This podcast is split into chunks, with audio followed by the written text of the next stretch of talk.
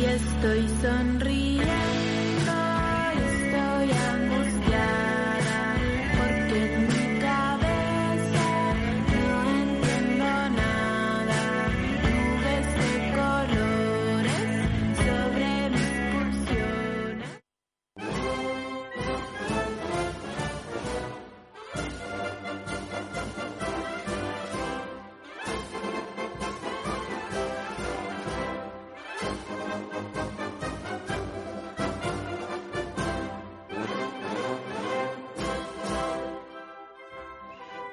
Hoy el himno feo. ¿O no? No está tan feo. Compuesto por Ramón Carnicer con letra de Eusebio Lillo. Yo creo que ese es un dato que toda persona que... mm, Si me estás escuchando desde otro país, tenme un poquito de paciencia, te vaya a reír igual. Porque yo creo que hay cosas que en todos los países se repite en chauvinismo, en cierta idiosincrasia, en en ensalzar momentos de la historia que en realidad fueron como... ¿Quién cantaba esa weá? Arturo Prat. Se cayó en bicicleta. No sé. Bueno, estamos aquí en otro programa de El absurdo mundo de Josefina en Holística Radio. Hoy que es... Bueno, ya es como el 2024. Te juro que siento que va a de repente empezó a pasar muy rápido todo. Lunes 26 de septiembre del 2002 y estoy con un invitado muy especial que es el profe Luis López. ¿Cómo está ahí? Buena, buena, buena. Bien, bien, sé que bien dentro de todo. ¿Sabes que yo Está, igual... está- está- está difícil el mes, ha estado muy acontecido, pero bien. Siento que septiembre estuvo muy acontecido. Ya, bueno, septiembre siempre acá ha acontecido eh, porque la fiesta es patria, el 11 y uno como que queda medio cargado y después como que... ah, como que, ah. Pero ¿te pasó algo en particular? Es que con el apruebo rechazo, siento que se le sumó Ah. algo mucho más fuerte. Sí, que- sí. Sí, fue como el, de hecho el- el- era acuático porque antes de, de que se supieran los resultados como que todos compartíamos con todo y después pasó que como la gente empezó como a dividirse, como oye, pero tú aprobaste o rechazaste, era como ya como un- un- una separación entre dos mundos distintos. Y el 18 de septiembre se vivió así. Sí, o sea, a mí me pasa que en la calle, ponte tú, o en la feria hay dos puestos y, y como que ya, dos puestos venden tomate y yo como, a ver cuál tiene menos cara de rechazo, ya, acá compro el tomate. Como ya, eh, a ese tipo de nivel que como traumado con la wea. Eh, Exacto. Totalmente. Oye, si tú estás escuchando esto en vivo, te cuento que vamos a hablar de esto. De historia de Chile, de Chile, vamos a tirar mierda. También vamos a reírnos, vamos a hablar de... Pero como tú ya conoces este programa, puedes mandar un audio y la weá que queráis. De tu cultivo de brócoli, ¿qué me importa? Manda el audio que queráis. Al más 569 7511-852. Si no queréis contar que ayer se te apareció un duende. Todas esas cosas igual suman. Todo suma. Ah. todo suma, todo suma. de, ah. de- de todos, de, de todo se puede sacar algo. Además de comediante, eres profe historia, o al revés, además de profe historia, eres comediante. Eh, además de comediante, soy profe de historia. Como que estoy ejerciendo más en la comedia actualmente que como profe. Como profe estoy, estoy, me- estoy medio alejado. Estoy solamente haciendo clase en un after. Como en un after. Ah, en un after school. Sí, yo, yo igual pensé, de hecho, la primera O sea, clase está haciendo una clase- de Báltica. Está así, ¿qué? Báltico, Naja, alguna El, en vespertino estáis haciendo. Eh, no, no, no, no, no, el, eh, es que lo que pasa es que el, el after en el que estoy trabajando eh, se trabaja con niños con necesidades especiales educativas. Entonces hay harta gente que TDA, TDAH, Asperger, todo, todo el espectro autista. Y entonces dentro de eso algunos se preparan para exámenes libres y otros son como para after, como after school que es después del colegio. Ah, perfecto, por eso se llama after, porque es después del colegio como una especie de reforzamiento para los niños que les cuesta un poco más tal vez insertarse en el sistema educacional. Exactamente, sí, sí que sí que sí. Igual es, es algo, eh, de- o sea, es, es algo que no todos puedes costear, no es algo tan barato. Eso yo, yo lo tengo Ah. claro. Eh, lo que sí, lo bacán del after en el que trabajo es que igual la, la señora, la dueña, como que pasa beca y toda la cuestión, y hay como niños que no tienen tanto que pueden llegar ahí. Pero como es, ese sistema es bacán, pero es difícil de costearlo en Chile. Y no hay una política pública orientada hacia eso, me imagino. Mm, Nada, El no, porque idea es mantener a los niños dentro del mismo sistema nomás, pues tú lo estáis sacando del sistema, le estáis haciendo una educación distinta, entonces no. No, mijita, eso es muy raro, es muy raro. ¿Y tú ejerciste como profe antes, como así en, en la educación pública, qué sé yo? Eh, estuve más tiempo haciendo práctica, ejercí un tiempo nomás, pero como talleres. Como que no... mm, Justo, justo me agarró esto de la comedia en el momento en el que estaba casi terminando la tesis de Ah. pedagogía. Entonces, igual fue como ahí, como, eh, ¿qué hago, qué hago, qué hago? Y como que alcancé a hacer unas par de clases online en un, en un colegio de, de Arauco. Yo como que hacía las clases de acá de Conce, Arauco, igual es como harta la distancia. Eh, y estuve haciendo clases así, estuve haciendo clases en- en- dentro de la práctica, pero yo antes igual estudié licenciatura en historia. Entonces, como que igual la, la visión es distinta. Como que la de un profe es como más centrado solo en la sala de clase, en cambio el licenciado es como más la investigación, como rebuscar cuestiones que estén como más en la profundidad de las cosas. Ah, ya te cacho. Ahí, ya vamos a hablar de todo esto, pero hay una historia muy... Tal vez por esto te metiste en la comedia, creo yo, por esta historia, que es que cuando llega San Martín a Santiago, que es por el que todas las calles se llaman San Martín, ¿no es cierto? Este? Exacto. se enteró que había un sacerdote apellido Zapata que, que como que le tiraba mierda, ¿cachai? Que decía que no debería llamarse San Martín, que solo Martín porque no es un santo, que se debería llamar Martín como igual que el otro hereje Martín Lutero. Entonces San Martín se picó y fue pan del cura y le dijo, usted cambió mi apellido, cagó, ahora usted ya no es Zapata, ahora usted es el cura Pata. Y todos le tienen que decir así, si no yo me lo voy a pitear. Eh. Si se le olvida, yo lo voy a mandar a fusilar. Entonces después en la calle le decían, Padre Zapata, y el buen decía, no, soy el Padre Pata, mi vida depende de ello. Y como que en realidad la historia igual está construida en base a... eh, yo tengo un amigo que escribió un poema muy lindo de, de cómo Arturo Prat se sacó la chucha, ¿cachai?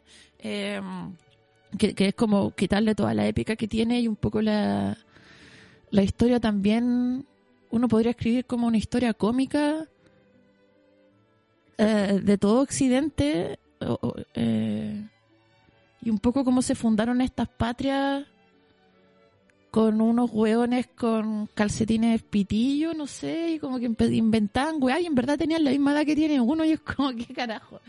Eh, pero, ¿y por qué te metiste eh, a historia? ¿Siempre te gustó eso? Eh, sí, siempre, eh, o sea, el- como que mis carreras iban apuntadas todo como una parte más humanista.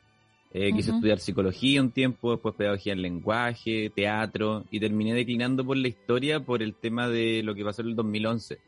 Como que me metí mucho en el tema de las marchas, dirigencia Ah, estudiantil y todo eso, y me di cuenta de que la única forma en la que podía llegar como a generar un pensamiento crítico es a través de la historia.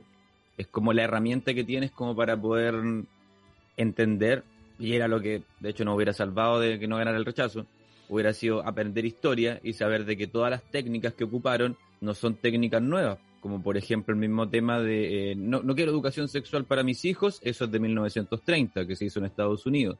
Y eran los mismos argumentos, ¿cachai? Y de hecho en El- Estados Unidos hoy en día hay educación sexual, pues yo he contado esto que es obligatorio en segundo medio, que allá se llama eh, sophomore year, es obligatorio un semestre de educación sexual. Igual te enseñan unas weas que son como, ya te voy a mostrar lo que te enseñan. Te decían, por ejemplo, estas cinco manos son, eres- son tú. Aquí está el cariño, aquí está los, tus sentimientos, aquí está, no me acuerdo qué era, la plata, aquí está no sé qué, y aquí está la enfermedad de transmisión sexual. El condón solo te tapa un dedito. Eh, pero, la- pero igual la guasa es blanca, ¿cachai? Y te estoy hablando del año 2000, me le cayó el carnet, pero el año 2001, ¿cachai? Em, bueno, pero sí eso. Pero eh, claro, o sea, de hecho, ellos, co- como te digo, e- ellos aprendieron que en 1930 tuvieron esta discusión, ¿cachai? Y los argumentos que se estaban ocupando ahora, 2022, eran los mismos argumentos de ese tiempo. Los argumentos que te utilizaban del tema del comunismo y toda la cuestión son los mismos argumentos que se ocuparon en 1970. Los argumentos que te utilizaron en torno al miedo y a la generación de una unificación nacional por un combate sobre algo que no existe es lo mismo que hizo Hitler, pues, ¿cachai? Entonces, si tú entendieras esos tres procesos históricos, te darías cuenta que te estaban pura agarrando para el huevo los del rechazo, pues, ¿cachai? Y que su sus técnicas no eran novedosas, sino que como la gente no sabe lo de la historia, cayó fácilmente. Por eso, reformar para, eh, rechazar para reformar y todas esas cosas había y por haber. y recharmar para reformar. Todo era un trabalengua y era como no entiendo nada. eh. Y yo pienso, yo hice gran parte del colegio fuera de Chile, entonces yo no sé qué wea enseñaban en Chile, pero yo me acuerdo estando en básica, algunos años en Chile, y yo me acuerdo que tenía unas compañeras, esto debe pasar en muchas otras partes, estoy segura, no solo en este país. Que cuando había que estudiar para la prueba de historia, las buenas se paseaban para allá y para acá repitiendo como loro, tratando de memorizar como 1810, bla, bla, bla, bla, bla, 1844, bla, bla, bla, bla, bla. ¿cachai? Como que me imagino que esa es la, la manera en que funciona la cosa, pero ¿qué, te, qué enseñan? Es que esta yo no tengo la más reconcha idea, pero ¿qué enseñan, ponte tú, en la media acá de historia hoy en día? ¿Cachai más o menos? Sí, eh, lo, que pasa es que los programas están hechos, como decís tú, para repetir eso, porque te abarcan como la parte básica del conocimiento. Los programas educacionales están muy hechos como para que tú llegues como a la parte solo cognitiva básica, que es como que puedas absorber, repetir, absorber, repetir. Entonces, si tú puedes absorber y repetir dentro de esa prueba, bien, pasaste. Pero no, no existe como mucho el tema del pensamiento crítico y lo poco y nada que hay es como no lo alcanzáis a pasar porque son muchas las fechas que tenéis que, meter en la cabeza. Entonces como que está esa pelea en que de repente tú veis los libros de historia eh, que te pasa al ministerio y hay como una parte en la que tú dices como, oh, esta cuestión está súper buena, como que quieren hacer que los cabros piensen.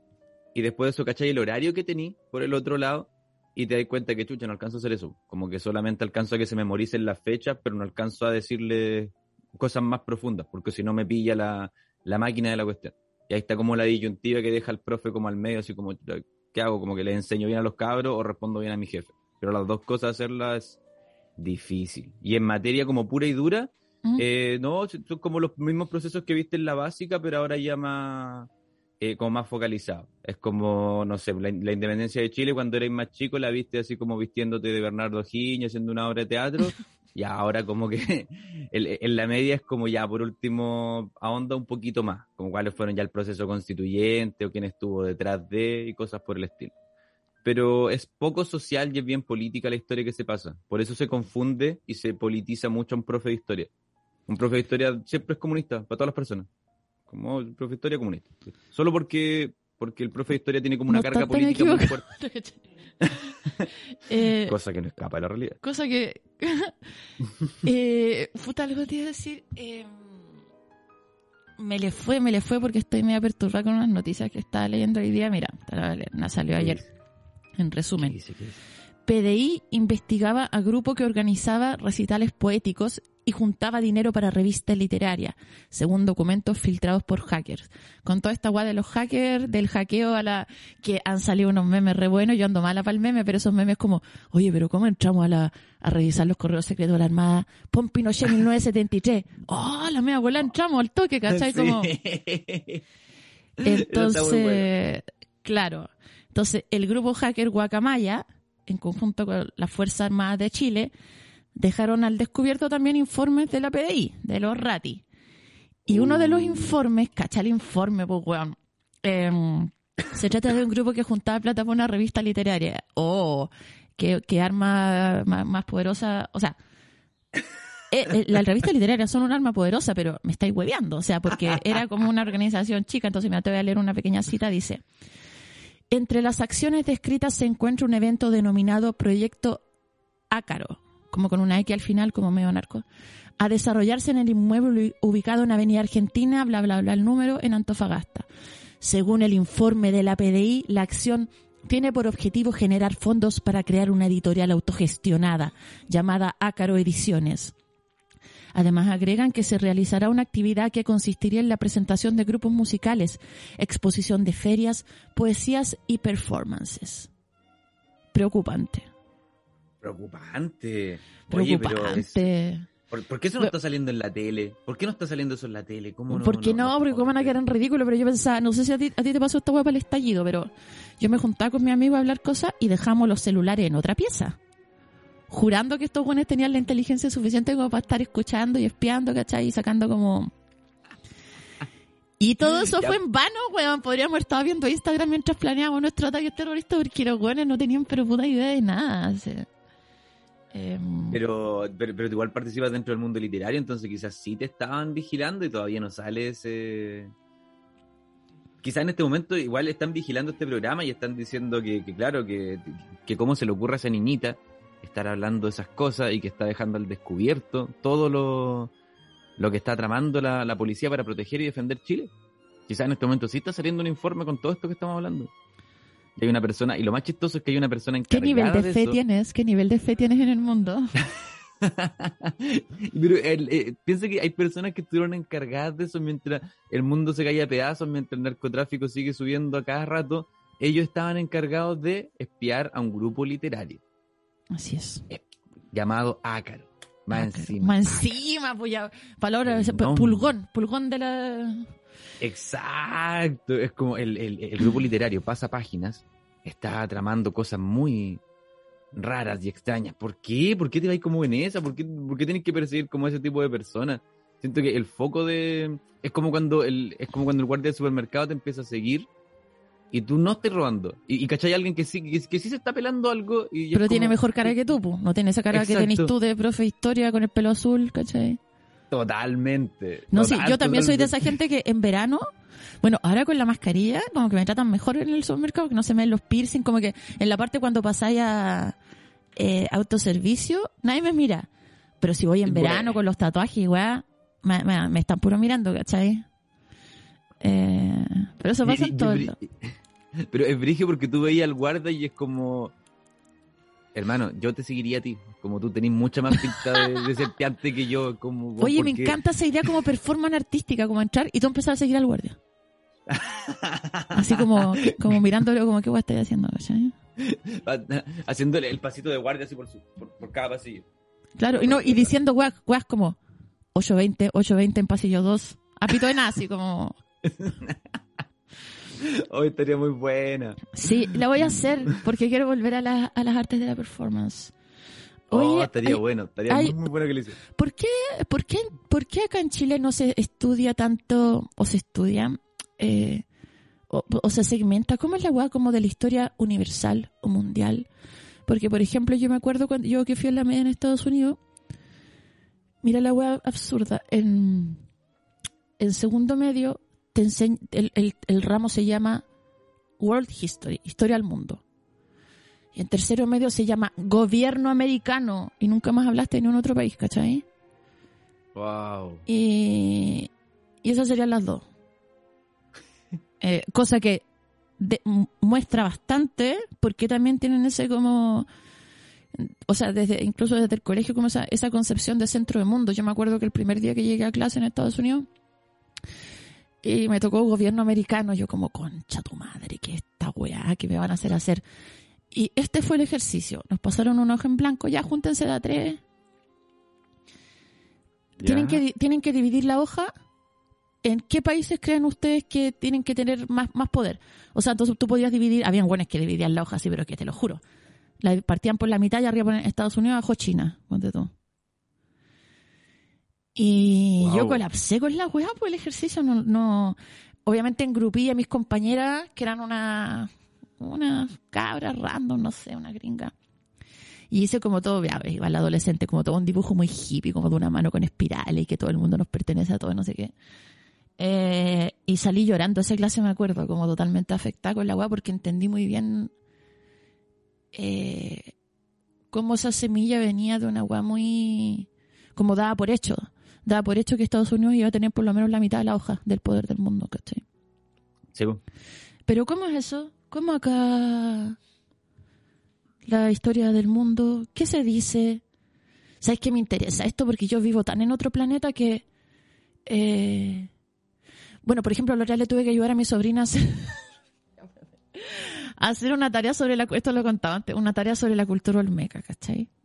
Ya. Entonces, ¿qué hizo? Lo que hacen todos los pendejos hoy en día, pues se metió a Google. Y en Google decía, es que no, es que lo tengo que buscar para citarlo literal. No, era- A ver, per- perdón, perdón, era un trabajo sobre la Edad Media. ¿Ya?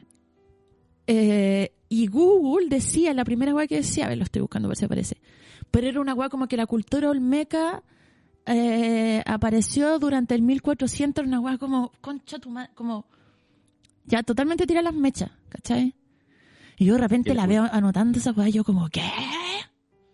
¿Que la Eh, cultura olmeca cuándo había nacido? como el 1400, ponte tú. Ya. Como que llegó una página random, si tú podías hacer unas páginas, que también sería una performance de arte bastante eh, poco ética, pero como que cambiar toda la historia. Y yo le decía, no, pues si la cultura olmeca es como de por lo menos 3.000 años antes de Cristo, ¿cachai? Eh, Sí, me po. decía, no, pero es que Google dijo, y yo como, "Oh". Eh, pero ¿cómo? ¿Cuándo te enseñan esto en el colegio? No entiendo, es que yo estoy, en otro mundo. Se me olvidó el colegio, lo bloqueé porque lo pasé muy mal. So- Somos dos. O sea, yo el colegio lo pasé mal. Como que la media fue mejor, pero ni tanto. Pero cre- creo que fue un poco mejor. Y en relación a lo primero que decías, a lo de Estados Unidos y su visión sobre el mundo, eh, existen dos cosas que explican eso y que tienen, se remontan a años muy, muy, muy antiguos. En, se remontan a, cuando recién empezaron a hacer lo que son. Eh, primero está el destino manifiesto. El destino manifiesto es una cuestión de locos, es muy brígida. El destino manifiesto lo traen los primeros colonos que vienen de Europa a Estados Unidos a instalarse ahí. Y los locos, su destino manifiesto era que ellos eran el pueblo escogido, algo así como lo que plantea Israel, pero ellos lo planteaban en su, en su punto. Entonces ellos eran el pueblo escogido y venían como a limpiar esta zona para expandirse. Tenían que expandirse desde un extremo hasta el otro extremo. Y estaba bien, entonces por ende estaba bien matar a los, a los aborígenes de ahí, que ellos, por eso el Día de Acción de Gracia fue eso, pues, ¿cachai? Fue un exterminio gigante, porque para ellos estaba bien. Y ese destino manifiesto dice de que ellos son como los el pueblo escogido destinado a controlar el mundo. Por eso Sí. tienen esa mentalidad. Y por eso deben después de- tener, disculpa que te haga una paréntesis, pero por eso deben tener tantas sec- sectas de buenos mesiánicos que creen que están comunicados con Dios y que son los elegidos dentro de los no sé cuántas billones de personas en el mundo para guiar la humanidad hacia donde debe ir. Total, Pues está total, llena de sectas, la weá está lleno de sectas.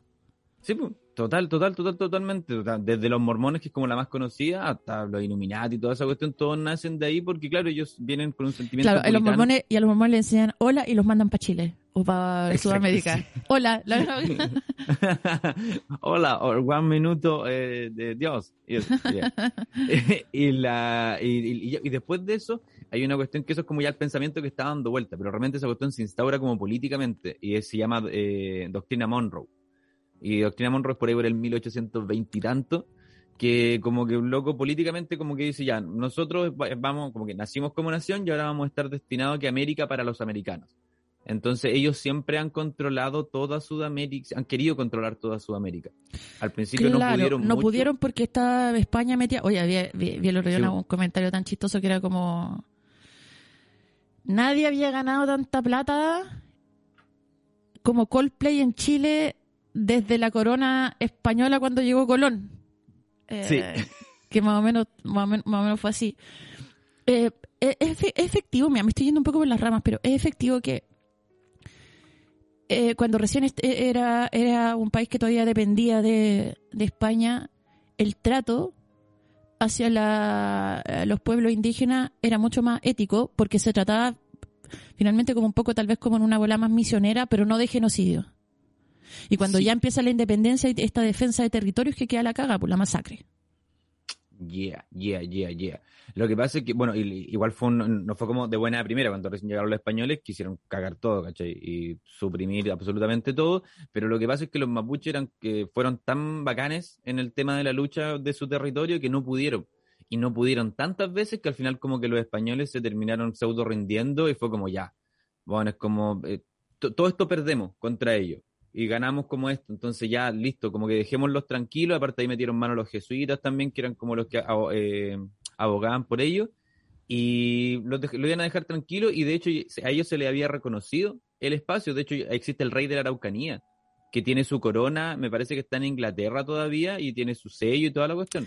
Existe el rey de la ¿En Araucanía. Francia? En Francia está, me dice Martín. ¡Qué rabia! ¿Por qué está todo allá? Me encanta esa weá que salió como de Sí. llévense la- al cadáver de la reina y exhibanlo en el Museo del Cairo, weón, para obtener un poco de justicia de la reina Isabel. que todas las weas están allá, ladrones culiados. Eh,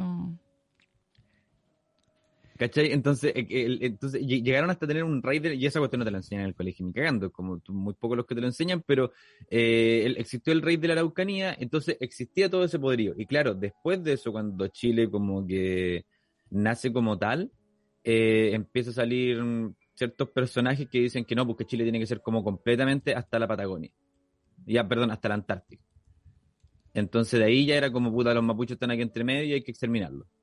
¿Y qué es lo que hacemos? Claro, llamamos a, a los amigos europeos y los ponemos ahí y, de- y a la gente le decimos que los europeos producen mucho más que los mapuches, entonces que eh, elijan que queden los europeos. Entonces y ahí se empezó a pasar la, la voz de que lo- los alemanes hacen las cosas bien, ¿no? Eh, oye, esta herramienta alemana es buena. De ahí viene toda esa cuestión. Y de que empezaron a traer y traer y traer y traer gente hasta que quedaron ya com- como colonizados totalmente toda la zona sur y los mapuches tuvieron que quedaron en reductos más chiquititos. Claro.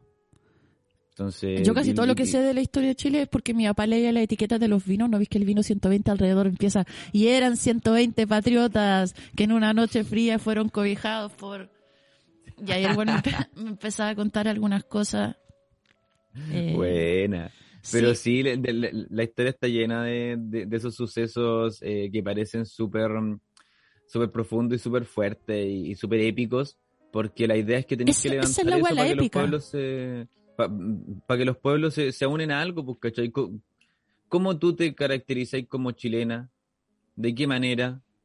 La, la historia se levanta para generar identidad en los pueblos. pues. Exacto, para un sentido po. de pertenencia de los límites y fronteras, que una agua muy heavy, porque mira, yo, a mí me importa un reverendo pico, además yo siempre lo he dicho, siempre he sido anarquista y toda la agua, yo voy a votar toda la chet, pero yo tengo mi jugada bien clara y me importa un pico esta caga de país, como emblema, como símbolo. Pero ¿sabéis lo que me ha pasado? Me ha pasado estando en otros países, esto no me acuerdo con quién lo hablaba Lorea, que por ejemplo ya, estando, no sé, en ya no son de carajo, ya, es que he estado en Australia, ponte tú. Y hay un Ya. chileno, saco wea, y yo como, ¿por qué este weón está dejando mal el nombre del país? Como que me empieza a bajar una wea, como que me da vergüenza a mí, ¿y qué me importa? Pero me ha pasado mucho y lo he comentado con mucha gente que también que piensa como yo y es como, como una wea medio inevitable, como, "Ay, ¿por qué este weón está- nos está dejando como el hoyo, ¿cachai? Em, y que Pero creo que mucha, ese- a mucha gente le debe pasar mucho en otros lados también y es como... Pero ese sentimiento Oh. nacional ¿Mm? es más genuino que el otro sentimiento obligatorio. ¿Cachai? Porque tú decidiste sentir ese arraigo por tu país en ese momento. Es que y más- eso, eh, claro. eh, eh, eso sí pasa a ser un sentimiento nacional de- eh, nacido desde lo social. Yo En creo más que tiene otro- que ver con una weá casi de ego, como que no quiero que piensen que yo también soy un idiota, pero sí, empiezo a pensar y me, me dan ganas de empezar como, cállate, vamos a poner Víctor Jara ahora fuerte y tú te callas, chileno estúpido que estás hablando, weá. Como que me ha pasado muchas veces en muchas partes y siempre me cuestiono, ¿de dónde mierda viene esta weá? Em, oye, es por creo pertenencia. El, el ser humano necesita pertenencia de algo, ¿cachai? Se- sea lo que sea, y, y- igual termina ahí agarrándole pertenencia a algo. Puede ser algo material, algo no material, algo sentimental, pero al final igual el sentido, sentido de pertenencia está. Ahora, como tú trabajáis ese sentido de pertenencia que parte de algo eh, psicológico, cómo lo trabajáis para afuera es lo distinto. pues. Ya si empezáis como con la bandera de Chile todos los días y a gritar que "Eh, vender la patria, vender la patria, ya porque tu No, ya, el- pertenencia a eso. el ¿cachai? primer weón que, ando- que anduvo con mascarilla de Chile era como compadre. Cruce, por- cruce y se va por la otra vereda, por favor, que yo no puedo. No comulgo No, sabes que otra weá es demasiado terrible. Yo no sé, yo no, esta sí que no tengo datos si lo hacen en otros países. Pero esa weá para las fiestas patrias de poner como en los espejos retrovisores como una especie como de, no lo hacen, en Uruguay no lo hacen, me dice Martín. Yo creo que nadie lo hace porque qué weá más fea. Yo no tengo problema, yo, ah, mis criterios de belleza son súper amplios y tampoco creo que la fealdad algo, pero me estáis hueveando que le haya poner como esos calzones al, al, al, al espejo retrovisor de Chile. ¿No has visto algo peor que en el para en el, el capó del auto? Una, bande- Conche una tu bandera madre, gigante de tu Chile. Ya es como un calzón extra large. Ya no es como al lado, ahora es como al medio de la cuestión. No, En el parachoque, si venden eso ahora, en el parachoque una bandera de Chile gigante. Pero chisque, y, y, y toda esa, esa, esa como narrativa que había antes, como que cuando un weón se agarraba una mina que era como fea y le decían, no, pero hazlo por la patria, ¿cachai? Que era como esa imagen de que le, le ponís como una, una... Esto era algo horrible, una historia que a mí se me quedó pegada de chica, pero era como... Oh, nunca había escuchado eso. ¿No? No. Y como, por la ah, ah, ah, compadre, hazlo por la patria, por último le ponía una bandera para taparle la cara. Y lo- por eso se dice gritar vía Chile, como irse cortado y gritar vía Chile. Una hueá horrible, horrible. ¿Por qué me acordé de esto? No quiero vivir Oh, ahora, sí. ¿Por qué? ¿Por qué instauraste esa imagen mental ahora en la cabeza? Hazlo por la patria, hazlo por la patria, compadre. Eh, Oh, nunca más voy a poder terminar gritando Viva Chile. ah, Costumbre de todos los 18 de septiembre. en, la familia, en una tradición ahora. ¿Por qué? papá, ¿qué hago ahora? Tienes que pedirle consejo a tu padre, papá. Eh, ¿cómo, ¿Cómo lo asusté? Ah. Oye, como hoy día, nada que ver esta valla, pero esta va sí que nada que ver. Ya, el otro día vi el documental de... Vi el documental de esa... De esa galla que le cortó el pico al pololo. Ya. Porque se enojó una gringa muy joven, ¿cachai? Se choreó con el culiá porque el buen era como medio picaflor, porque era malo con ella, le pegaba, era un wea, era un wea. Y el wea llegó un día raja curado con un amigo, el amigo se quedó dormido en el sofá y el weón se quedó raja curado y la buena se levantó así súper perturbada. Hay, hay, hay varias versiones encontradas de que antes de eso el buen abusó de ella, que antes como en esa época no era como una... no se hablaba como de la violación dentro del matrimonio, ¿cachai? Y No. la loca va al baño, va al baño, va a la cocina como a, a tomar agua y como que ve el meo cuchillo y dice como, como que se dice como ya, este weón nunca más me va a hacer esta weá. Y va y de un puro le corta el pico y sale corriendo, con el pico en la mano, sale corriendo, se sube al auto y se va. Y este weón despierta como, ah, desangrándose, empieza a gritarle al amigo, amigo, llama a la posta. Y el amigo como que, ya me voy a lavar los dientes al baño. Y de repente como que ve que el baño está lleno de sangre y como que, ¡Cuche tu madre! Ya, y lo llana, lo a la posta al culiao, ¿Por qué el amigo fue a lavarse los dientes? en porque ese lo escuchaba ¿Qué- gritar y pensó que estaba exagerando, que era un hombre con fiebre, ¿cachai? Pero, pero, ¿qué importa? Pero, ¿qué importa si como me acaban de cortar el pico? Pues déjame lavarme los dientes. es que no eh, había por- cachado todavía lo que le habían hecho, ¿cachai? Ya, y después el buen llega a la posta así, ¡ah! Eh, desangrándose, ya lo atienden y es como, chuta. eh, y mientras tanto, paralelamente, la loca va en un auto y se enoja, abre la ventana y tira el pico para afuera, en la mitad de un, de un descampado, ¿cachai? Y va para la casa como de una única amiga que tenía, que era como su jefa, y le dice, pucha, hice esta weá. Y la loca le dice, ya, llamemos al 911. Eh, cuento corto, el loco tenía, no, no sé cuánto tenéis, como ocho horas, ocho horas máximo, ponte tú, antes que la, el como tejido vivo del, del, la parte que sea, esto con cualquier cosa, un dedo, la parte que sea que es que te cortaron, eh, se Sí. empieza a morir, po. Entonces no tenéis mucho rato como para que te lo vuelvan a pegar. Entonces fueron como miles de pacos con linterna a buscar la wea, ¿cachai? Hasta que un güey lo encontró. Lo encontró, lo llevaron y se lo pegaron. Se lo cosieron de nuevo, sí. Y como a los cuatro meses el weón un día como que llama por teléfono a la mamá, mamá, se me paró, ¡uh! Y la mamá como, habla con tu padre, hijo. Eh, bueno. La weá que cuento corto ya. No, ¿por qué? Lo llevaron a los ¿Pero dos. ¿Por qué llamáis a tu "Ma, ¿Qué tipo de Porque conversación estaba es feliz. El hombre estaba feliz. esa? ¿Por qué Ya, pero espérate, si la, la weá sigue, tele? la weá sigue, no crees que la weá se acaba ahí. Y entonces, la, la, ya Oh, pasa, el tiempo y los locos van a juicio, los dos, po. Y finalmente a ella la mandan como a un hospital psiquiátrico unos meses y a él lo condenan también por eh, abuso, pero como en esa época todavía no estaba presentado el precedente, no se hablaba, nunca había habido una condena por violación dentro del matrimonio, ni, ni tampoco condena de cárcel efectiva como por, por violencia intrafamiliar eh, sin constatación de lesiones, ¿cachai? Cuento corto, los dos buenos quedan libres y este weón empieza a hacer una carrera en el porno y le va regio. Le va increíble, ¿cachai? Todo el mundo quiere que el weón actúe en su porno y hace una porno que, es como la versión uncut. Y es como, ya ese chiste como versión sin cortes. Y es como, ya, ok. Y el weón gana caleta de plata haciendo porno. Y también como haciendo algunos shows en discoteca, como y todos como, muéstralo, muéstralo. Y es como, y el weón se cree la zorra, por supuesto está vivo, es un imbécil, y sale como en YouTube en unos documentales diciendo, eh, mi película fue la película porno más vista ese año en todo el mundo, y como... ¿Por qué me acordé de esto? Yo, yo no sé por qué. Yo no entiendo el porqué de la situación, pero la historia está muy, muy buena, es rara, exótica. Y, y- Y es la historia de Chile. Ah, ¿te cachai? Y es, y es de donde, finalmente de dónde venimos. De una cacha, Chile. de una cacha violenta. Oye, eh, creo que tenemos un audio. Hola, mando este audio súper bola, así que capaz que me equivoque, dígale será. En el año 2006 yo tenía 17 años y entré a estudiar historia a la ARCIS. Eh, ese tiempo era como el triple pack, porque era pedagogía social, pedagogía en historia y licenciatura en historia, por la módica, ¿cachai? Ah, buena. La cosa es que yo ahí tenía un ramo en primer año que se llamaba Teoría del Conocimiento y un profesor gringo que se llamaba Alan Martin, que era la zorra. La primera clase, el loco habló de código binario y para mí fue muy bacán a esa edad eh, que alguien me hablara de cosas tan locas, ¿cachai? Como que me explotó la cabeza.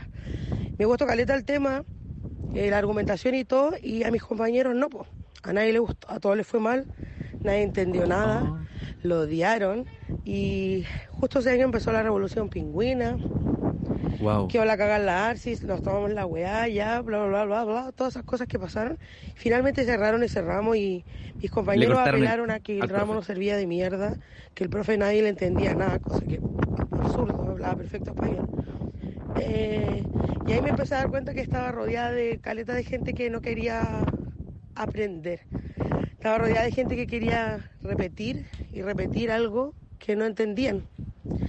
Y sí, estaba escuchando a los compañeros, yo no terminé, no me titulé como profesora de historia, de hecho ese fue el motivo por el cual yo me salí de la carrera.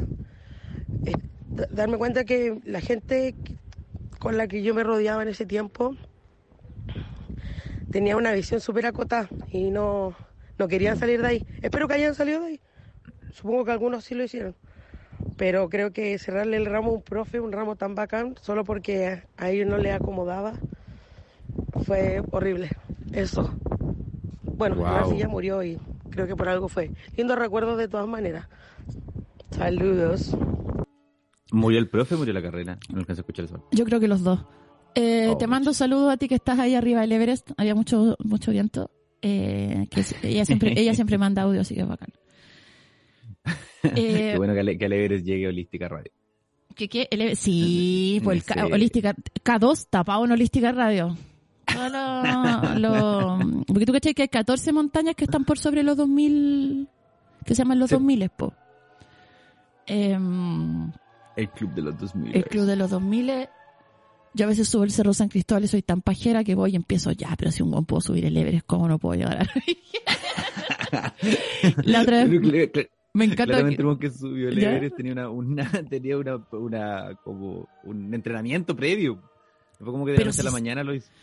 Claro, tienen un entrenamiento gigante y toda esa cosa de aclimatación de eh, camp- eh, campamento base 1, campamento base 2, campamento...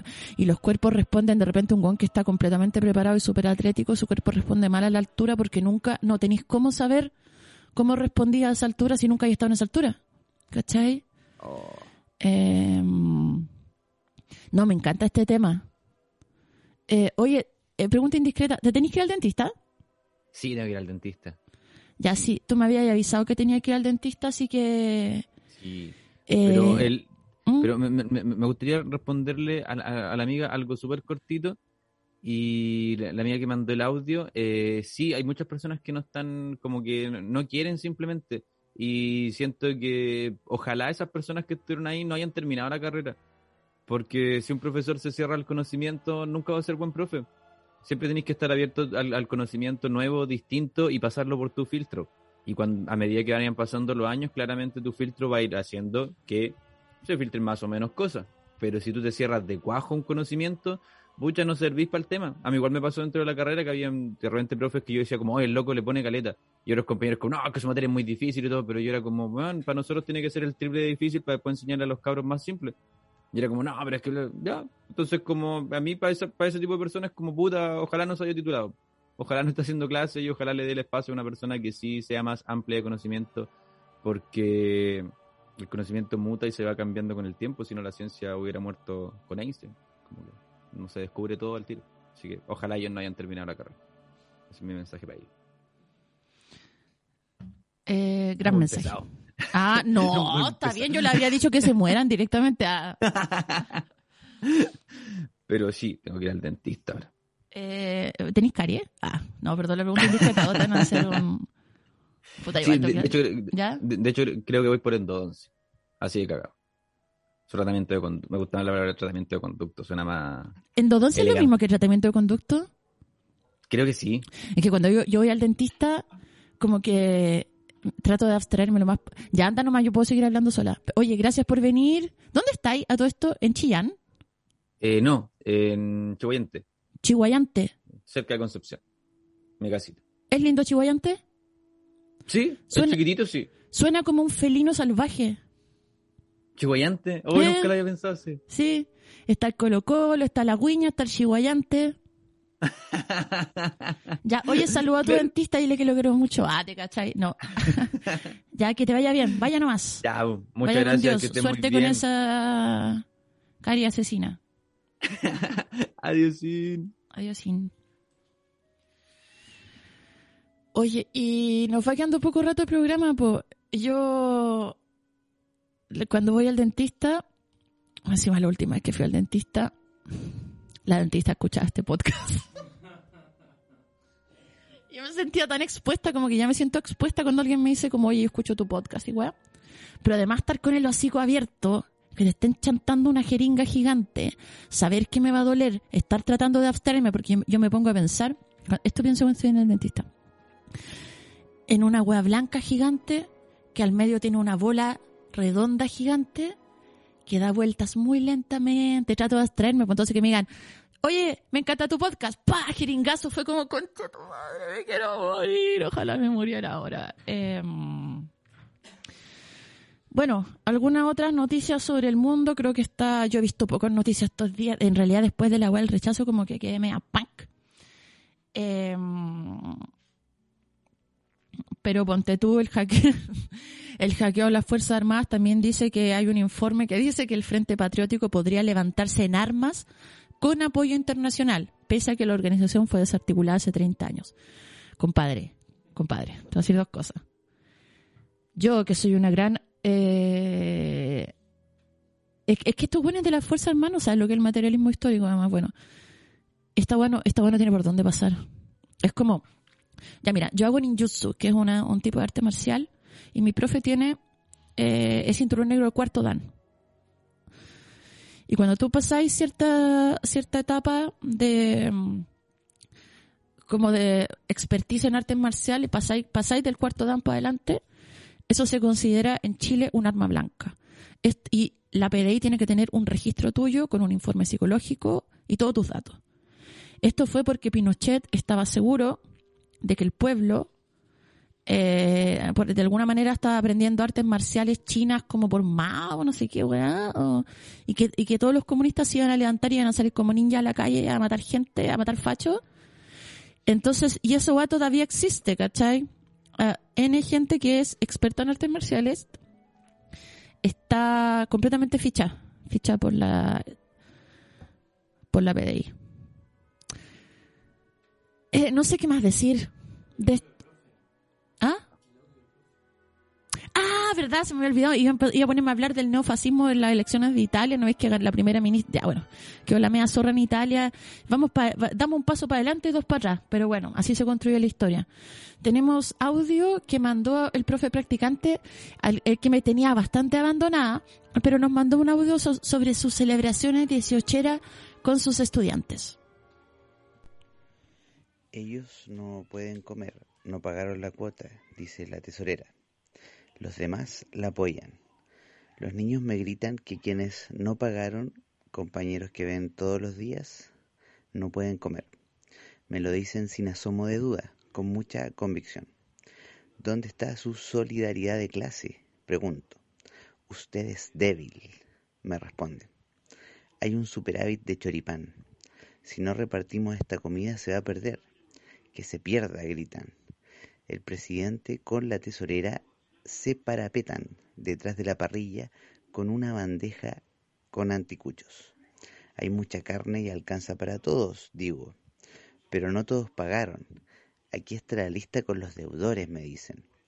Los niños en la mesa me miran con el plato vacío, pero nadie reclama. A todos les parece normal la especulación parrillera y el acaparamiento del anticucho. Mis intentos por instaurar el socialismo fracasan. Estoy sentado a la mesa con los hijos del neoliberalismo. La Chicago Boys fonda. Mientras yo tenga para comer, todo bien. En un movimiento rápido, tomo la bandeja de los choripanes y movilizo el vital elemento hacia los postergados. Recibo pifias de la mayoría capitalista. El pueblo llano tampoco celebra mucho. Toma, el choripán a regañadientes, como siendo cómplice de un crimen que no desean cometer contra Milton Friedman, como diciendo esto es demasiado keynesiano para nosotros.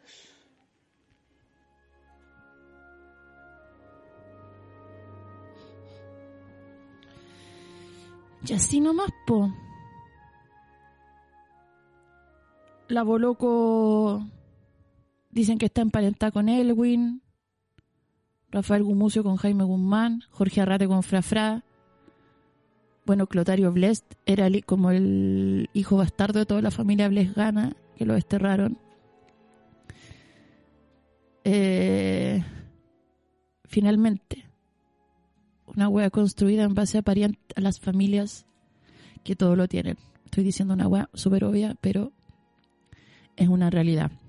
Hoy está brígida esa, esa de que la ultraderecha gana por primera vez en Italia. Un grupo tan cercano a las ideas fascistas por primera vez gana las elecciones desde Benito Mussolini y además siendo la primera mujer primera ministra en Italia. No, esta noticia me tiene para el sapo. Vamos a escuchar un audio que llegó antes de empezar a terminar. Hola, soy el profe López. Todavía no me voy al dentista, estoy corriendo para llegar, sí. Pero eh, se me olvidó decir algo súper importante antes de irme. Y es que tengo show este miércoles 28 de septiembre, en dos días más, en el Barley Wen, acá en Concepción. Igual pueden comprar las entradas por ahí por el DM. Mi Instagram es profe López 1. Se me olvidó pasar este dato, igual importante para poder vivir, subsistir y seguir trabajando en esto de la comedia. Así que si quieren ir al showcito de comedia, va a haber ahí también dat- datitos históricos, cositas por el estilo que se van mezclando entre medio de los chisteretes. 28 de septiembre de este año, del presente año. Septiembre convulsionado se termina con un show de comedia. Barley Wen, 20 horas. Hoy las entradas están solamente a 2 lucas. Solamente a 2 lucas. Que igual considero yo que es bastante económico. Así que eso, me voy. Ahora sí que me voy corriendo el dentista porque si no no voy a alcanzar a llegar. ¡Adiós! Ya sabes, si estás en Conce, Barley Wen, apoya la tapadura, la endodoncia, el tratamiento de conducto de Profe López. Oye, yo seré weona también. Tengo este, esta semana tengo los dos eventos más importantes del mes, prácticamente. La única fecha de la gira Canta Cachureos en Santiago. La única. Un evento íntimo. Mi show personal individual más largo que he hecho. Una hora y media de canciones de amor, poemas obscenos. eh, y un cuanto hay de experiencias. Una noche, mira, esta es la definición que, que pusimos con el bar. Una velada íntima de canciones románticas y poemas explícitos en mezcla cafetería. Una noche para enamorarse o desenamorarse con la misma fuerza. Rodar mentalmente por la arena. Naufragar en palabras lascivas y apostar por el abismo. ¡Ya! Te esperamos este viernes 30 de septiembre en Bellavista 0920 solo con entrada previa en romanticancionero.gmail.com, vale 6 lucas la entrada y no te estoy weando que quedan terrible pocas, se habían acabado, pero habilitamos más porque más apretadito nomás pueden tener que saber sentarse en el suelo. Eh, eso, y al día siguiente me voy corriendo volando en bus para Valpo. Única fecha también de la gira Canta Cachureo en Valpo. Voy con los paracaidistas que van en formato dúo acústico. Eh, sábado 1 a las 20 horas en La Mar Terraza Restaurant, que queda en pasaje Rudolf 112, a la, empieza a las 8. Eh, parte de los paracaidistas, después voy a tocar yo unas canciones y más encima después voy a hacer un DJ set para bailar. ¿Vos cacháis? Ya, este está a 7 lucas porque es la media fiesta y toda la chat. Y también las entradas se compran solo por romanticancionero.gmail.com. Es un lugar más grande. Tal vez si quedan algunos cupos vamos a tener a alguien en puerta, pero yo creo que no. Así que, ¿pa' qué tinispo? Si la vida ahora no es Nayer. Eso. Eso. Nos vamos a despedir con una canción de mi amigo Mozart. Ah, ¿te cachai? No. Con una canción de los hermanos Deporte. Esto se llama Azul. Así se llama. Azul. Qué lindo es el color azul. No es mi favorito, pero me gusta. Nos vemos.